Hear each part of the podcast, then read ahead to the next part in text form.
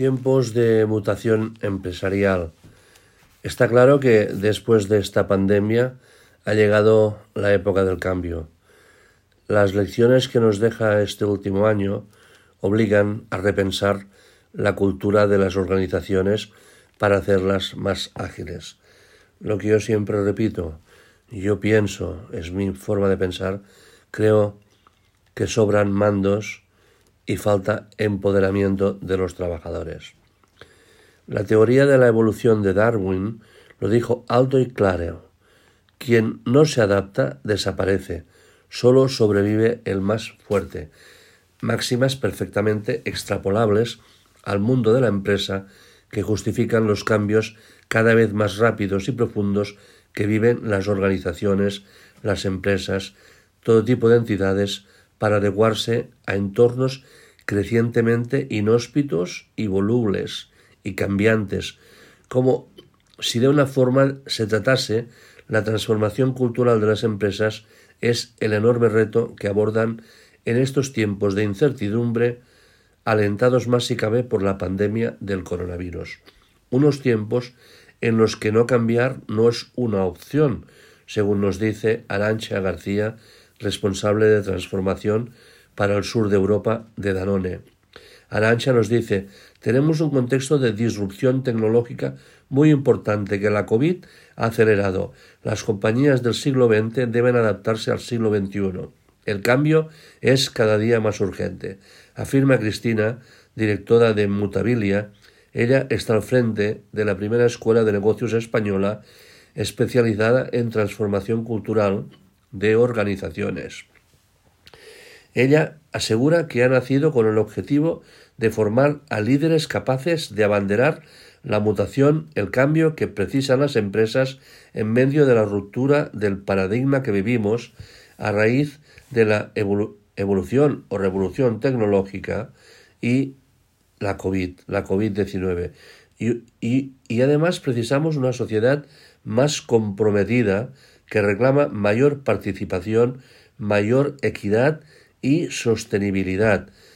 Ayer fui a comprar una cosa a, una gran superficie en el Principado de Andorra y me acuerdo que un chico iba a imprimir una cosa, un cartucho de, de tinta, iba a imprimir la factura y la chica dijo, no, yo no imprimo nada, no lo imprimo, solo imprimo el ticket de cobro.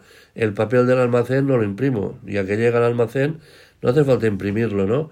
Estas actitudes estas pequeñas actitudes, si las multiplicamos por, por miles, eh, son las que pueden hacer que, ahorremos papel, ahorremos energía, ahorremos tinta, ahorremos, ahorremos muchas cosas. Una, una dependiente joven, ¿no? Y le digo, yo tú eres ecológica, dice, no, no, yo soy una persona práctica, no ecológica, práctica. Bueno, la escuela Mutabilia ha comenzado su primera edición en marzo con 82 alumnos sobre todo procedentes de multinacionales. Aquí está el problema, que siempre los que los que cambian, los que se dan cuenta de las, de las cosas, son las multinacionales, pero eh, los países no viven de las multinacionales, viven de las pequeñas empresas, de los talleres de carpintería, de las cerrajerías, de los lampistas. Estas empresas son las que tienen que cambiar. Lo que no puede ser es que es que vayas a una empresa de inversiones y el director general te dice que e, él no tiene ordenador porque él no cree en esto. Ya le ha pasado la época de los ordenadores, ¿no? Los ordenadores son como, como el teléfono hace unos años, ¿no? Entonces, eh, bueno, hay, un, hay una revolución tecnológica y nos tenemos que adaptar, tengamos 10, 15, 20 años o 60. Es absolutamente igual. El ordenador es un elemento imprescindible como puede ser, pues, pues lo que decía antes, el, el teléfono en su época o la televisión en blanco y negro cuando, cuando apareció. Todos nos acostumbramos o se acostumbraron. Claro, yo tengo una edad que he visto la televisión en blanco y negro y era muy normal tener una, una televisión en blanco y negro, ¿no? Pero cuando vino la de color, pues nos tuvimos que adaptar a la de color, ¿no? Entonces, eh, Cristina Salvador avisa de que el proceso de transformación cultural de una empresa es largo. Bueno, esto Cristina ya, lo sabemos, ¿no? Eh, no, no, es, no es rápido, ¿no? Y advierte de que si la alta dirección no se lo cree, no funcionará. Bueno, es evidente, ¿no? Y el problema el problema, insisto siempre, y en esto cuando he trabajado de consultor en grandes empresas, muchos empresarios se, se han enfadado conmigo, ¿no? Porque yo insisto, sobran mandos, sobran managers, sobra gente que manda, hace falta gente que trabaje. La responsable de transformación de la empresa de la empresa eh, láctea Danone eh, reconoce que los proyectos anteriores fracasaron por falta de implicación del comité de dirección, ya que los jefes también tienen que modificar sus hábitos en el proceso y aprender a delegar, porque lo emprendieron en solitario en vez de dejarse acompañar por expertos eh, que les ayudaba, ¿no? Entonces, ¿qué pasa?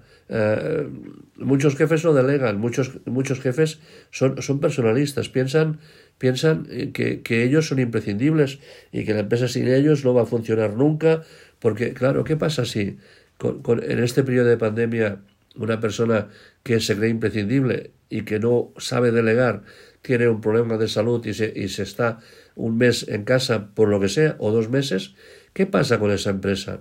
Tenemos que aprender a delegar. Yo me acuerdo que cuando, cuando era joven eh, estaba en una empresa hotelera y de restauración en Barcelona y, y me tocó seleccionar una secretaria y escogí la mejor. Tan, tan mejor que si, que si yo hablo cuatro idiomas, e, ella hablaba seis. Eh, que si yo soy un buen vendedor, ella era el doble, ¿no? Y el jefe me me dijo, pero bueno, ¿por qué coges tú una persona que en realidad sabe más que tú? Digo, porque aquí está la gracia, que si a mí me pasa algo, esta persona me pueda sustituir. Y, y el departamento comercial de esta empresa continúe funcionando gracias a que he escogido una persona que sabe más que yo y que pueda hacer mi trabajo no solo igual, sino mejor, ¿no?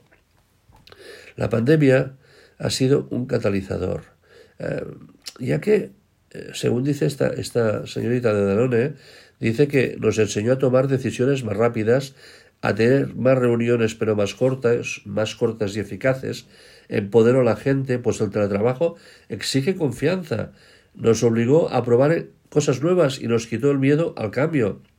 Al salir del confinamiento, Danone no quiso perder lo que había ganado y puso en marcha su cambio, su metamorfosis, una transformación radical en nuestra forma, en su forma de trabajar, pero sin perder el doble propósito de buscar resultados con compromiso social que garantiza eh, a la empresa Danone desde 1972, ¿no? Porque como dice Eva Blanco, responsable de comunicación de HP Hewlett Packard en, Barcelona, si la cultura es buena y está basada en unos, valores sólidos, se puede seguir con ella adaptándola y manteniendo los valores. Este año quien no se ha adaptado ha cerrado. Y cerrarán muchos. ¿Por qué? Por la falta de adaptación. Porque nos movemos en, en los parámetros en los parámetros de antes, no ha habido una revolución, ha habido un cambio, no solo ha habido un, virus, ha habido una revolución.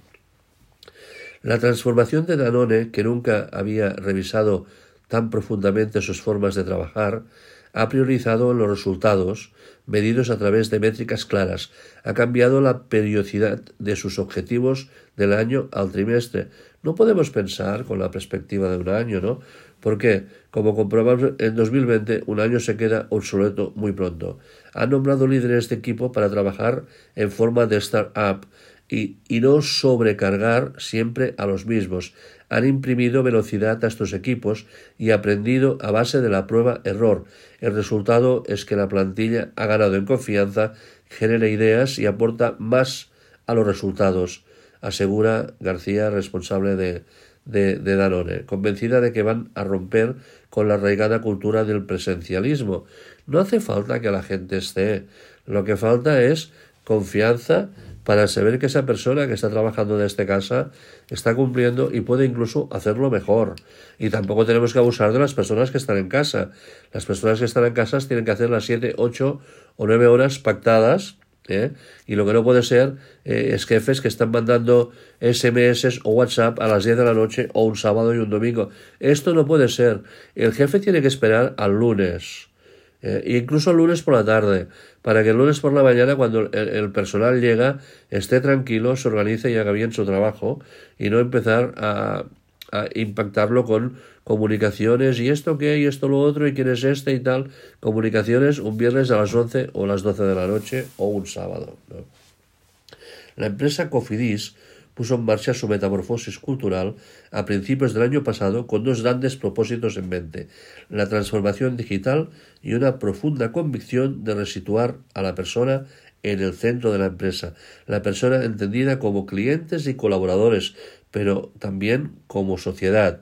Explica Nora Solé, su directora de recursos humanos, la erupción de la COVID ha sido un trampolín para el cambio, no solo por la extensión del teletrabajo, sino por lo por la posibilidad de utilizar nuevas herramientas digitales y ensayar el trabajo colaborativo, algo que les ha permitido, eh, podríamos decir, su cambio laboral, su eh, ser más ágil eh, y sobre todo una cosa una cosa que es desde mi punto de vista es importante.